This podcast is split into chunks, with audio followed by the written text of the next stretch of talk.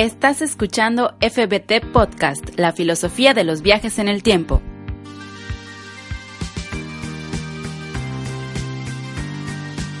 Comenzamos.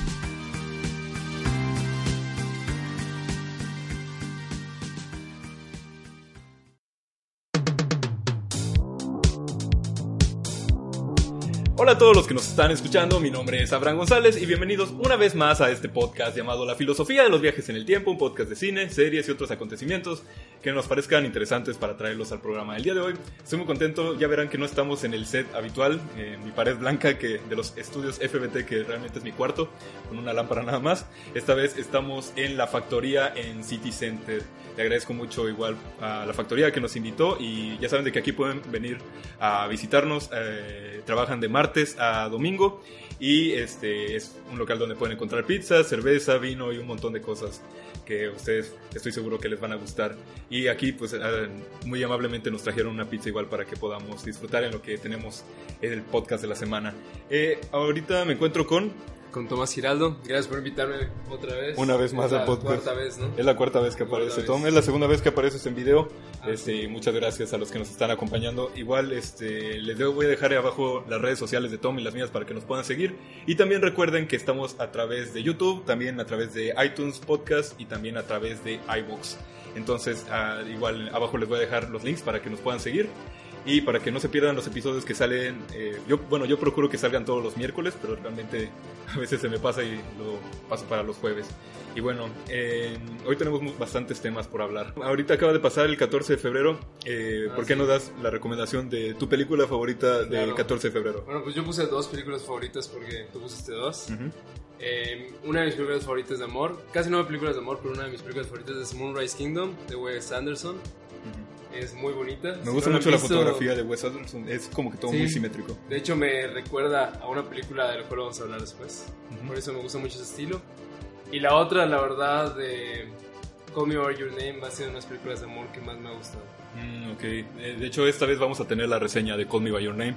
Eh, mi- mis películas favoritas de amor es eh, Cuestión de Tiempo, donde sale Rachel McAdams y Dohan Gleason, y también eh, La La Land, que creo que es una de mis películas favoritas de todos los tiempos. Igual me gusta mucho la Pero Sí. ¿no crees que es como que desamor? Porque no se quedan juntos al final. Ah, pues sí, pero todo el trayecto es más bonito, entonces me gusta pensar que hubieran, hubiera sido padre que terminaran juntos. Eh, pero bueno, esa película, eh, la de Cuestión de Tiempo, igual estaba en Netflix, creo que la quitaron, no sé por qué la, Sí, la quitaron. No sé por qué la quitaron, ahí, ahí fue donde la vi y la verdad me gusta mucho, creo que lloras mucho. Yo, bueno, yo lloré mucho al final. Eh, ahorita vamos a pasar la sección del el six pack a la parte de enfrente, que es lo que hice también en el episodio pasado. Eh, como ya sabes, son, eh, son tres recomendaciones y tienes 15 segundos para decir cada uno. Puede ser de películas, de series, libros, de shows, de espectáculos, de bandas, de lo que tú quieras. Pero como ya sabes de que tú ya has estado en el podcast sí, antes, ya no vamos a dar más oportunidades, sino va a ser a la primera que salga, salga bien o salga mal, vamos a dejar ese segmento en 15 segundos. ¿Te parece? Va. Oye, Eh, pero me puedo preparar antes. Sí, sí, sí. Me claro. pueden dar una bebida Sí, sí. para que. Eh, ahora sí. Ahora sí. Ya aparece. Ah, para mí también, para mí también. A mí me gustan las oscuras, yo soy fan de las oscuras. Pero la de toque de miel me llama la atención. Yo quiero esa, yo quiero esa, yo quiero esa. Dale, sí. Sí, yo también la de toque de miel. Aquí nos están consintiendo en la factoría, entonces está muy bien. Vengan a visitarlos. Aquí Gabriel nos está Gracias, atendiendo muy chido. Gracias. Salud. Salud. Espero que esto no se vuelva como un podcast de esos de que... ah, ¿No has visto esos videos de las chinas que están comiendo ahí con un micrófono re cerquita? Eso me figura que Ojalá se va a volver Mira. entonces. Y si papá quiere donar dinero, Esa, está. la mención. y bueno, eh, ¿te parece si empezamos con el six pack? Vale, vale. Yo les voy a recomendar Loving Vincent. Es una película que está pintada hecha a mano, eh, cuadro por cuadro, por más de 100 artistas. La verdad es que cuando superas de que la animación está muy padre, es un poco aburrida y es un poco lenta. La verdad, yo prefiero que gane Coco. Entonces, vayan a ver. eh, seguramente siguen cines. Yo quiero recomendar a un artista que se llama Frank Ocean, toca un género llamado RB. Tiene dos álbumes, el primero salió en 2011 y el otro salió en 2016. Son excelentes álbumes y excelente música. Les- estoy seguro que les va a gustar. Yo les voy a recomendar México Lindo y Querido Diario. Es un proyecto hecho por 48 usuarios de internet que dejaron sus historias acerca de la fisionomía del ser del mexicano, recopilado por Roberto Martínez, un blogger de Monterrey. Está muy bueno, pueden encontrarlo en su página web que los voy a dejar en la parte de abajo. Yo voy a recomendar una película llamada Desprecio de Truffaut, que pertenece al género de la nueva ola francesa. Alrededor de los 70 fue que eh, nació este género, o en los 60, 70. Y eh, me recuerda mucho a una película que vamos a reseñar ahorita que se llama Call Me By Your Name. Yo les voy a recomendar Lady Bird, que es una película que está nominada al Oscar ahorita. La verdad es de las que más me ha gustado para ganar. Te identificas con cada uno de los personajes. Sale Timothy Chalamet, sale eh, Saoirse Ronan. Y está muy padre, les va a gustar mucho. Se estrena el 23. Y yo por último les voy a recomendar una banda yucateca llamada Ave Delta. Son unos amigos míos que están haciendo música muy buena. Les recomiendo una canción que se llama Puente, es mi canción favorita de ellos. Y la última que sacaron también es muy buena. Recomiendo, recomiendo que los vean.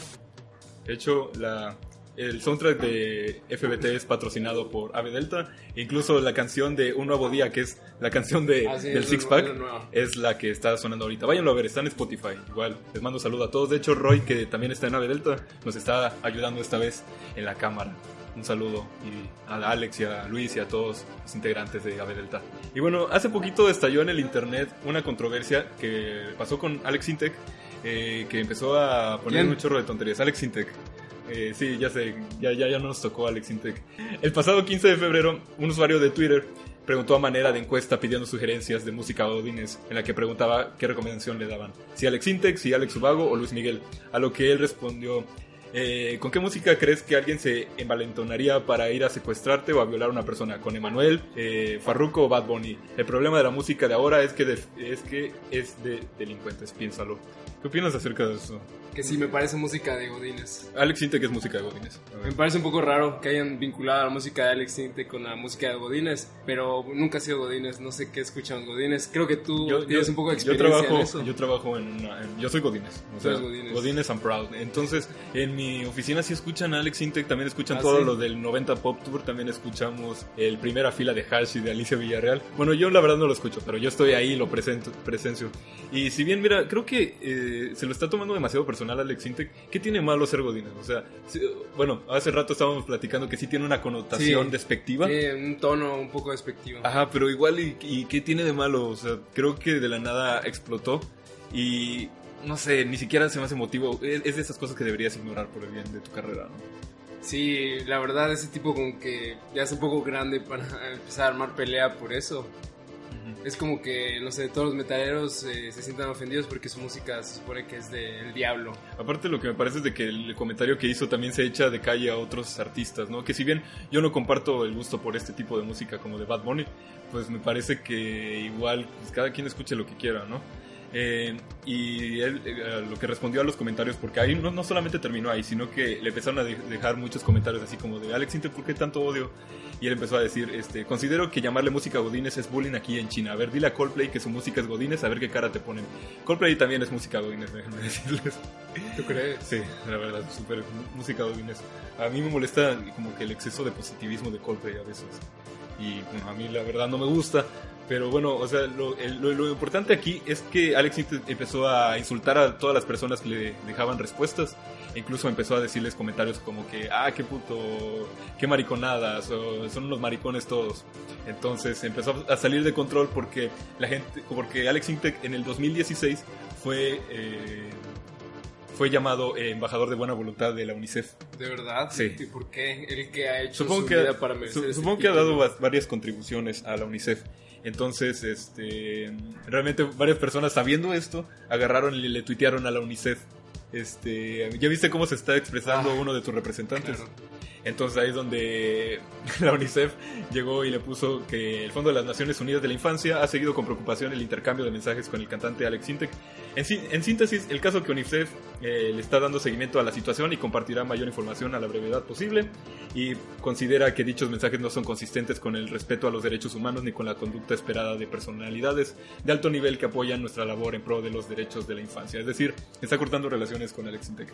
sí, claro, tiene totalmente sentido. No creo que la UNICEF quiera que la gente relacione a su marca UNICEF o bueno, a ellos con personas como Alex Inte que hablan de esa manera y mucho menos ponerlos como embajadores, ¿no? Es un embajador. Sí, es embajador de buena Embajador, voluntad sí. en el 2016. Eh, yo creo que ahí es, eh, debe ser un caso de manejo de crisis. O sea, como que uno debe de saber, uno debe de ir con su comunicólogo de confianza y preguntarle qué puedes hacer para reparar esta clase de cosas. Que si bien era un problema que él solito se generó, porque si bien eh, solito se empezó a ver las broncas, eh, me parece que debe de haber un trabajo como de planeación de qué vas a responder con respecto a esto. En especial después de lo que puso la UNICEF, que me parece correcto que rompiera relaciones Sí, con él claro. porque Claro. no corresponde con el perfil de los que ellos están llevando. Eh, entonces él, eh, de hecho creo que fue esta mañana eh, que él publicó de que él reitera su compromiso con el bienestar y los derechos de la niñez y juventud de México y en este sentido este, él está preocupado por la expresión que de cualquier manifestación que denigre a las mujeres, a los niños, a los jóvenes y su única finalidad era que promover un entorno sano donde se garantice el respeto y el sano ejercicio de los derechos de todos. A mí la verdad no, no me gusta su disculpa, me parece que es fal me parece muy falsa. Por ejemplo, empieza lavándose las manos diciendo que los ritmos acelerados de vida actual han cambiado. eh, y, y- y se contradice, empieza a decir, habla de derechos de todos, que todos tenemos derechos, de, de Pero también denigra a otros. Exacto. Sí, entonces como que no lo corresponde bien. Eh, para estas alturas, pues yo creo que ya no puedes hacer nada para... O sea, todo lo que digas va a estar mal, ¿no? Sí. Aparte, es como un pleito que él solito se generó. O sea, na- nadie le estaba ofendiendo, nadie le estaba diciendo nada y de repente ya empezó a soltar nada más la boca. ¿No se te hace que es como una estrategia como para seguir siendo relevante? Es que sabe si le está funcionando. No. Puede, que, puede que sí hayan aumentado los discos que venda o lo que sea, pero pues... Se habló de él. Va a ser mínimo. Sí, aparte yo creo No que vale la pena por lo que, porque manchó su, su imagen. la mejor manera de ser relevante es hacer música música buena, ¿no crees? Y la verdad es que no sabemos nada de Alex Intec hace un montón de tiempo. No, la última que recuerdo es la de tu historia. Ah, pero la, la gente odió su canción Sí, ¿no? yo con, vi. con Dana Paola. Horrible. Decían que arruinaron Toy Story por culpa Sí. de Alex Intec. Y bueno, ya vamos a pasar al siguiente tema, que vamos, eh, fuimos a ver Black Panther a la ah, premiere. fuimos a la premier. Eh, si usted no la ha visto, vayan a ver, está padre. Eh, lo que estaba considerando que es la película, de hecho te lo dije hace rato, es una película de, Mark, de Marvel que se sale del esquema, pero que termina como todas las películas de Marvel. Ajá, casi se sale de esto. Este, yo eh, voy a estar un poco sesgado porque me dormí a la mitad de la película. no es que estuviera mala. Eso, me eso no me... O sea, no estoy de acuerdo con que... No, no es aburrida la película. No, no es aburrida. Entonces, No, no, por qué te dormiste. Porque yo me duermo en todos los estrenos de todas las películas. O sea, siempre me No, pasa. es que son un poco tarde. Y más de que César siempre consigue, César, un saludo, siempre nos consigue boletos para todas las películas de superhéroes. Eh, siempre me quedo dormido. Me quedé dormido en La Mujer Maravilla, me quedé dormido en Suicide Squad. Pero bueno, este, la verdad que nada más fue, fue un rato. Espero que tú me ayudes más que nada con, con la trama porque no la terminé de desarrollar bien. Sí, mira, a mí Ah, me gustó la película, pero yo esperaba más. Me gustaron los dos primeros actos de la película, que es donde estaban construyendo el villano. Yo pensé que iba a ser un villano que al final iba quizás a redimirse. Tenía quizás ciertos puntos que podían considerarse válidos Ajá. y su manera de llegar a eso obviamente pues, no era la correcta. Pero a final de cuentas, él sí influyó en la decisión del final de eh, T'Challa Ujú. para abrir las puertas al mundo a Wakanda, o sea, bueno, el conocimiento de Wakanda. Pero cuando el villano se convirtió en lo mismo, del clásico villano que solo quiere tener el poder, ya fue cuando me perdí por completo la película. Y yo pensé que iba a ser un villano que iba a ser, pues como lo habían comparado con Joker, ¿no? Ah, no, nada que no, ver. no iba a llegar a, a Joker, pero la verdad iba por muy buen camino. Eso quizás Sí. fue la mayor decepción que tuve. Iba por un buen camino. Eh, ¿Te parece si lo vemos por puntos? Porque este para ya poner lo bueno y lo malo. Lo bueno, eh, creo que los el diseño de producción es impresionante. Es, es creo que de lo mejor que ha, sacado sí. Marvel últimamente. Me gusta todo, eh, lo- los vestuarios que tienen, Sí, cómo se desenvuelve muchísimo. toda la ciudad. Creo que es increíble y es de lo mejor que he visto en, en películas de Marvel. César me comentó que la encargada de los vestuarios, eh, ella investigó, a- o sea, fue a África e investigó acerca de cómo se vestían o cómo se visten en África actualmente y todos los vestuarios clásicos que había, bueno, regionales. La verdad es que quedaron muy bien. Sí. Eh, eh, tiene muy buenos efectos especiales. ¿Sabes qué me pasó? Que también pienso que todo es una pantalla verde en esta película. Todo. Pero así, todo. Pues es que el problema es que están en Wakanda y se supone que Wakanda es un mundo Sí, que no existe Pero en por ejemplo, Tierra, ¿no? o sea, creo que aquí dijeron, no, no vamos a hacer ningún efecto práctico. Todo fue la parte Bueno. de, de la lucha, eh, de la pelea en, en las cascadas también es, todo es pantalla verde y se llega a notar demasiado. o sea, creo que me satura un poco así como de ver que de verdad nada, nada, nada real. Sin embargo, está bien hecho. O sea, está bien hecho, pero siento que es demasiado por, por un momento. El soundtrack está perfectamente insertado en los momentos Me oportunos. El soundtrack es buenísimo. Está producido por, Ken- que- Por Kendrick Lamar. Kendrick Lamar. Sí, y sabes, yo esperaba de que como el soundtrack fue muy bueno y de hecho es el primer soundtrack que está explícito de, de Marvel, por, o sea, de, Ah. de una película de Disney. Otra cosa que me gustó también fueron las coreografías de pelea, también están, están bastante padres. Se nota que sí le ensayaron, ensayaron bastante. Me sorprendió mucho Lupita Nyong. No estoy seguro si el mismo director de coreografía la dirigió, pero el de Civil War eh, fue el que trabajó en, no sé si llegaste a ver John Wick. Sí, sí. Bueno, ese eh, trabajó en Es Civil War y por eso las peleas son increíblemente buenas. Yo creo que Y me también- imagino que es el mismo, la verdad. Yo creo que es el mismo. Eh, los personajes también son entrañables y esto es lo que me gusta de esto es de que ah, ahora sí tienen motivaciones. Ah, De repente hay unos villanos de Marvel medio deslactosados que nada más son malos por ser malos. En esta Sí. ocasión no. Tienen un origen, si bien Eso es lo que me estaba gustando. Sí, algo que comentábamos hace rato es que es, o sea, es, es hasta chistoso decirlo porque es el Rey León, pero de Marvel. Es Hamlet con Marvel, ¿no? Entonces, mm, está bastante bien. Eh, le comentaba a una amiga hace poco que esta historia es, es si el Rey León y Star Wars tuvieran un hijo, sería Black Panther. Cuando estaba viendo la película, a mí me recordó mucho al argumento de Thor Ragnarok, donde llega una heredera legítima al trono para pues obligarlos a que le den el trono. Me pareció parecida. O sea, me hubiese gustado si se hubiese convertido de villano a... A un héroe. Quizás no héroe, pero antihéroe, quizás me hubiese gustado. Sí, sí, pero lo- es lo padre que sí tiene evolución. Ahora, las cosas que no nos gustaron. Eh, el inicio es muy bueno, sin embargo, creo que al principio lo que hacen es de que te sobreexplican todo otra vez acerca de que están cambiando de lugar con su papá que murió en Civil War. Como que te explican demasiado lo importante que es que las responsabilidades que tiene y se toman una gran parte de la película en eso. También te presentan a Wakanda muy padre, pero creo que, o sea, te muestran como tomas aéreas de toda, de toda la ciudad, pero de repente todo se reduce a un pasillito nada más como a un tipo mercadito. Y yo digo, bueno, si es la Sí. única parte que nos quieren enseñar de Wakanda, creo que está un poquito desperdiciado. Sí, tienes razón, no había pensado en eso. De Sí, hecho. o sea, la ciudad la minimizan mucho. Te desaprovechan la pintan como la Wakanda. gran cosa. Y Al final termina siendo un, un pasillo Una de, cosa súper chiquita. Pásale, pásale. Jimena, saluda a la, a la cámara. pásale, pásale. Donde quieras sentar. Son las cosas que pasan cuando grabas en un restaurante. Este, y bueno, eh, como dije también, tiene demasiados efectos especiales muy poco prácticos, todo es pantalla verde. Y la escena post créditos, pues creo que ya todos sabíamos lo que iba a pasar. No hay que decir qué es, pero se me hace hasta un poco aburrido. Últimamente me decepcionan Sí. mucho los finales post créditos. Sí, a mí igual, la verdad esperaba algo más. Eso. Esperaba que, que ah, como no spoiler, pero que se conectara más con, con Infinity War. O que tuviera algo que no supiéramos que va a pasar. ¿Qué calificación le das? Pues eh, yo le daría un 7.5. 7.5. Yo le voy a dar un 7. Creo que ya no le puedo dar algo más a una película de Marvel. Creo que hasta ahí, hasta ahí lo dejo siempre. Pues Entonces, espérate Civil War. eh, hasta que me espera Civil War voy a ver. si cambio de opinión, la verdad. 8.5 de, de. ¿Ustedes ya la vieron, Black Panther? ¿No? ¿Ninguno de los dos la ha visto? Ah, bueno, hagan un promedio de estas tres. Creo que queda como en 8. A partir de Doctor Strange, creo que ya es la misma fórmula en todas. Sí se parece más. Sí.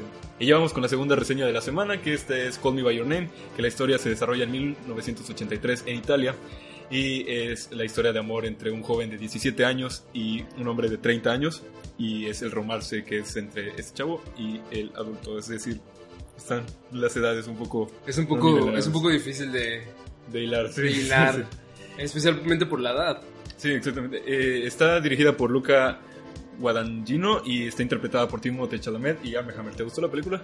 Me encantó la película. Es una de mis películas favoritas del 2017. Me gustaría, de hecho es de mis favoritas para que ganara el Oscar. Sí, es lo que estábamos hablando, que si gana el Oscar nosotros todos estaremos felices. Sí, y fíjate, creo que no ha tenido tanto el reflector encima, pero me parece que es de las mejores. Es que es un esta vez. tema difícil, es un tema difícil de tratar y obviamente las películas que están ahí son las que impactan, como eh, me habéis comentado, es una película de cotidianidad y es una- no es una película que impacte donde pasen cosas eh, extremas como Black Panther, que vamos a hablar de eso. Sí, o sea, no es una película emocionante. Estaba viéndolo otra vez en una cosa en Facebook que decía que, por ejemplo, eh, es la peculiaridad del cine europeo.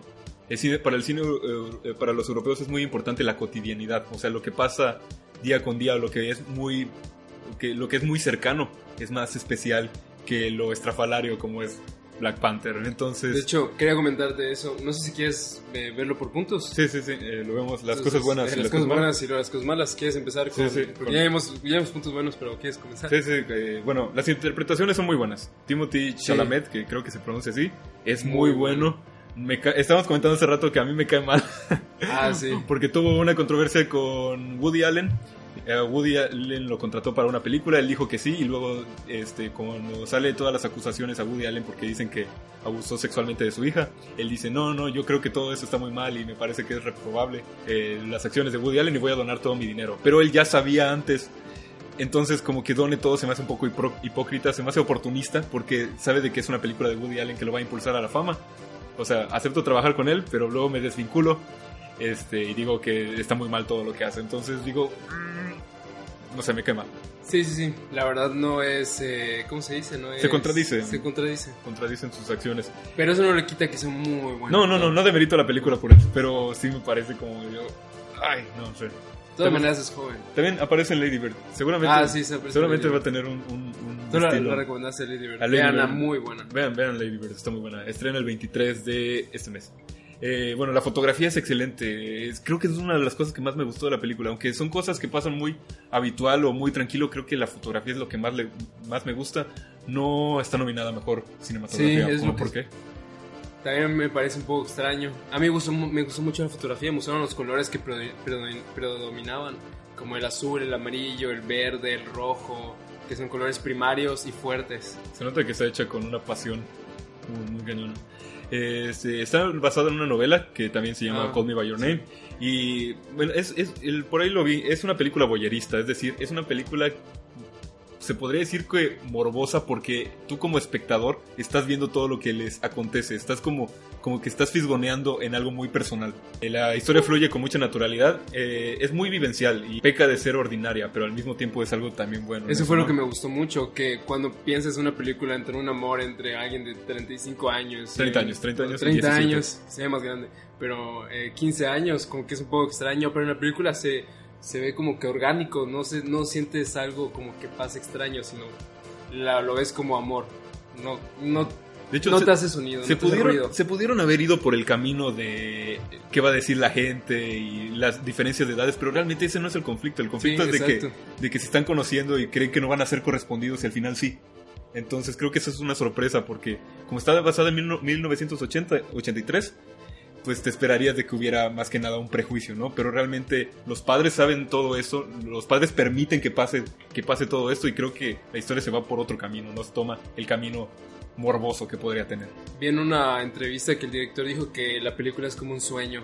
Y por eso al principio Ok. de la película te dice en alguna parte de Italia. No como un sueño, sino como un recuerdo. Como un recuerdo lejano que haya tenido alguien.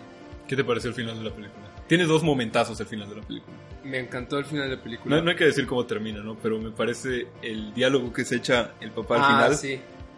O sea, sí. Me gustó Sí, muchísimo. Que... ¿no, ¿Hablamos de eso o no? Bueno, a mí me gustó mucho, no voy a decirlo obviamente textualmente, pero me gustó mucho la parte donde le dice que ese que está bien sufrir porque es una lástima no sentir, o sea, detenerte a sentir algo que probablemente pueda hacerte muy feliz. Ahí te da un- una explicación de que a lo mejor al papá le pasó algo parecido. Sí, eso, Eso estuve viendo. Podemos sacar las teorías. Sí, Las teorías. De hecho, es- dicen que va a tener segunda parte. Yo siento que no, no le va a una No, segunda parte. aparte, Lo- pues el libro. es- Ajá, aparte es, es, es del libro, pero el Sí. libro al final, bueno, lo vi por ahí en reseñas de que al final este, te explica qué pasó 20 años después. Ajá, Ah, ¿de entonces... como It. Ajá, como en It, ajá, pero pues la película termina en donde debe de terminar y el final, final, final es final es sumamente triste. A mí me gustan los finales así. No me gustan los finales donde como que tú ya sabes, o sea, como que termina y tú ya te imaginas que vivieron felices para siempre. O que terminaron tristes para siempre, sino que son finales abiertos. Fíjate que hace poquito, cuando la terminé de ver, platicaba con unos amigos, porque siempre, yo, siempre estoy hablando de entonces platicaba con unas personas que de hecho cabe destacar que son personas LGBT, que me decían que no les gustó el final porque retrata muy mal a lo que son los homosexuales. Lo cual Pero me es, parece que, es que no se trata de los homosexuales, No se, se trata, trata del de- amor. Ajá, sí, sí, sí. Se trata de cómo un adolescente empieza a descubrir eh, todo este, este mundo que para él antes no existía. Es un coming of age, es decir, es una persona que se Sí. está descubriendo a sí mismo y Exacto. está creciendo. Pero si bien, bueno, textualmente lo que me dijeron estas personas, que de hecho me dijeron los dos lo mismo, era que, por ejemplo, si el mundo ve estas películas van a creer de que todos los homosexuales son iguales. Y yo lo que pienso es como, o sea, si hubiera acabado bonito, es una película, sería una película políticamente correcta. Y realmente Sí. no se trata acerca del prejuicio de ser homosexual, sino se trata más que nada. Es, un- es, es una historia que le pudo haber pasado a cualquiera. Sí. Es una historia de humanidad y yo creo que termina perfectamente bien. Eh, las cosas malas eh, de la película. Ah, espera, me, me que- quería comentar algo. Sí, sí, que sí. algo bueno es que, y precisamente todos los puntos que tocamos de la fotografía, de la actuación, todo eso, eh, y del cine europeo es que en los 70 que había comentado en el Six Pack, creo Ajá. que eso lo hace por el final, por el principio. Ah, al principio Bueno, En el Six Pack hablo de la nueva ola francesa que fue un- una. Pues me imagino que lo conoces. Es una, una nueva generación de películas donde, que nació en Francia, donde ellos querían estar en contra de todas las Ah, sí, técnicas claro, sí, usadas sí, en Hollywood en esa época y empiezan a hacer cosas como usan colores eh, como lo hemos visto en las películas de Wes Anderson o en las películas de Truffaut o, o Godard que usa amarillos, azules, eh, rosados, todo ese tipo de colores que la película retrata perfectamente ese tipo de colores. Las actuaciones son más relajadas y las tomas son más largas, hoy- porque en esa época querían... eh, Sí, deja que fluya con dinero. naturalidad. Ajá, que- no, pero querían que la edición no sea tan costosa, entonces querían Ah, ok, que, ok. que sea más larga las tomas. No sé si recuerdas la toma donde están en una fuente que se van al pueblo y es una toma donde...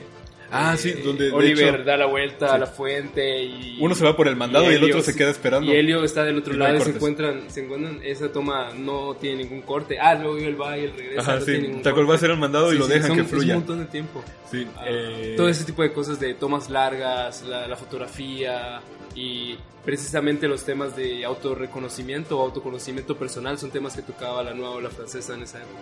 Entonces esa película retoma eso, ¿no? Sí, es, característico del cine europeo de igual manera. Eh, bueno, oye, eh, cosas que no nos gustaron. Precisamente, esta película no es emocionante. o sea, fluye con yo naturalidad. No tengo, yo no tengo problema con eso. No, yo. Lady, Lady Bird no es emocionante, no pasa nada wow. Pero Ujú. me- a mí me encantan las películas de cotidianidad porque precisamente los momentos cotidianos se vuelven especiales en las Y películas. creo que da, da chance de que te identifiques con ellos. Eh, Sí, exacto. Pero yo digo porque a algunas personas se les puede resultar aburrida. A mí no me pareció aburrida en ningún Ah, momento. Porque es impactante de verdad. Toda como, es como muy minimalista, es muy elegante la película. Hay escenas de sexo y no, no son morbosas, no son, están muy bien fotografiadas. No, o sea, y no lo digo porque sean homosexuales, ¿no? Pero yo digo de que si no retratas bien una escena de sexo hasta te puede dar asco.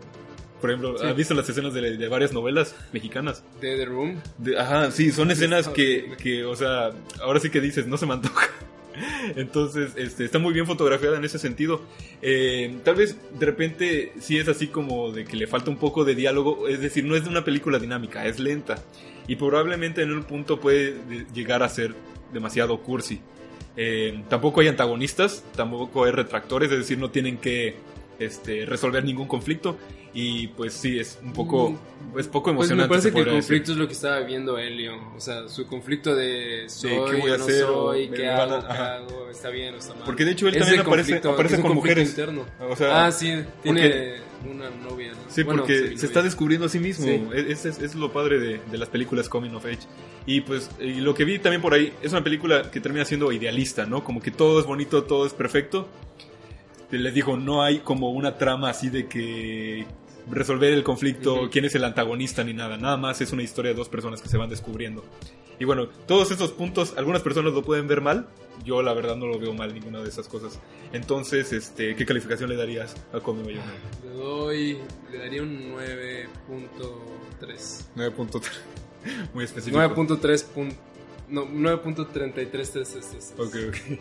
Yo le voy a dar, eh, le voy a dar 9.5, porque sí de repente pienso que es el, el inicio como que no, no sabes para qué rumbo va la película, pero sí creo que es de mis favoritas para ganar el Oscar. Me gusta Sí. más que The Shape of Water. A mí verdad. igual me gustó más. Bueno, de- ya hemos hablado de Shape of Water. No es mi película favorita del Oscar. The Shape of Water empezó para mí aquí, y ahorita que he visto las demás, cada vez va bajando más. Sí. ¿Cuál, cuál es tu favorita? Hasta ahorita. Mi favorita Para, para ganar. es Trivial. ¿Para ganar o para mi favorita? ¿Cuál, cuál, cuál para ti va a ganar y cuál para ti es tu favorita? Yo creo que va a ganar Trivial. Ujú. eh, y mi favorita. La verdad creo que Trivial Wars. ¿También? ¿Sí? Puede que sí, no sé. Mi ¿Qué favorita es... hay? Es que se me, se me, se me olvida. Mi favorita es The Darkest Hour. Ah, ese The igual. Darkest. Hour y Dunkerque. Son como que las que más me gustaron. ¿Te gusta pero- la guerra? Ah, pues sí, o sea, sí. Y la que yo creo que va a ganar. Ah, yo creo que va a ganar. Yo creo, yo creo que está entre Trivial Wars y Shape of Water. Una de esas dos va a ganar. Ajá, sí. Y daría la sorpresa que ganara Lady Bird. Pero no creo. Pero no creo que gane. Igual me gustó muchísimo Lady Bird. Sí. Sí, es una película que de hecho es similar a Call Me By Your Name en el sentido de que es una película. eh, ¿Cómo la, cómo, cómo la habíamos llamado? Coming of Age. No, bueno, no me refiero a eso, sino. habitual, Ajá, es una película de cotidianidad. cotidianidad. De cotidianidad. Y bueno, eh, entonces ya con eso tenemos eh, la reseña. Yo le di un 9.5 de 10.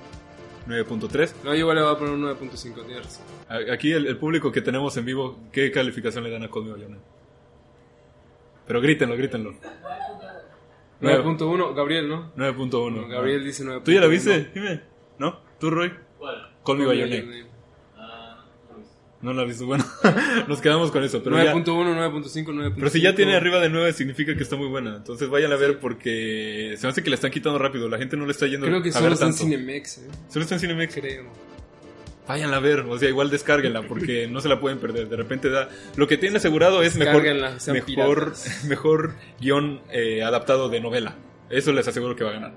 Aquí Sí, yo también creo que va a ganar. Anótenlo aquí en la parte de abajo. Y bueno, ya con eso terminamos este, los temas de la semana. Roy, eh, Roy Tom, eh, tus redes sociales que quieras dejar para que te Mis sigan. redes sociales es mi Instagram, eh, que es TomGP, T-H-O-M eh. Lo voy a dejar en la parte de abajo para que lo puedan Es ver. que es con H luego se me va. Yo les, eh, les dejo mi Facebook que es Abraham González y mi Instagram y mi Twitter que es Abraham-Goes para que me sigan también. También denle like a mi, a mi página de FBT Podcast para que puedan recibir notificaciones cada vez que saquemos un nuevo contenido. También estamos a través de iBox y a través de iTunes Podcast. Suscríbanse, aquí ya saben que es gratis y les voy a dejar en la parte de abajo. Le quiero dar igual un agradecimiento especial a, a Roy que está detrás de la cámara que nos está operando esta vez y que nos está poniendo a cada rato este, los cortes porque se para de repente mucho la cámara. Igual quiero agradecer mucho a la factoría que hoy nos está recibiendo y que la verdad se, se rifaron ahora sí con, con todas las atenciones Sí. que nos están dando. Les voy a dejar en la parte de abajo igual. Nos dieron una Este, pizza Nos deliciosa. dieron una pizza que no hemos No sé- comido. no sé si se ve. No hemos comido porque no quiero que esto se vuelva a los videos de las chinas que están comiendo.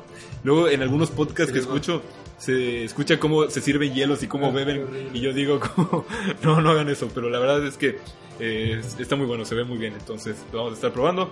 Igual Rodrigo, muchas gracias que nos atendió hoy. Jime que también nos está viendo desde el otro lado de la cámara y pues nada más nos seguimos escuchando. Adiós. Acabas de escuchar FBT Podcast, la filosofía de los viajes en el tiempo, donde la violencia, la acción y lo irreal es lo más divertido de ver y también de escuchar. Nos escuchamos en la próxima edición.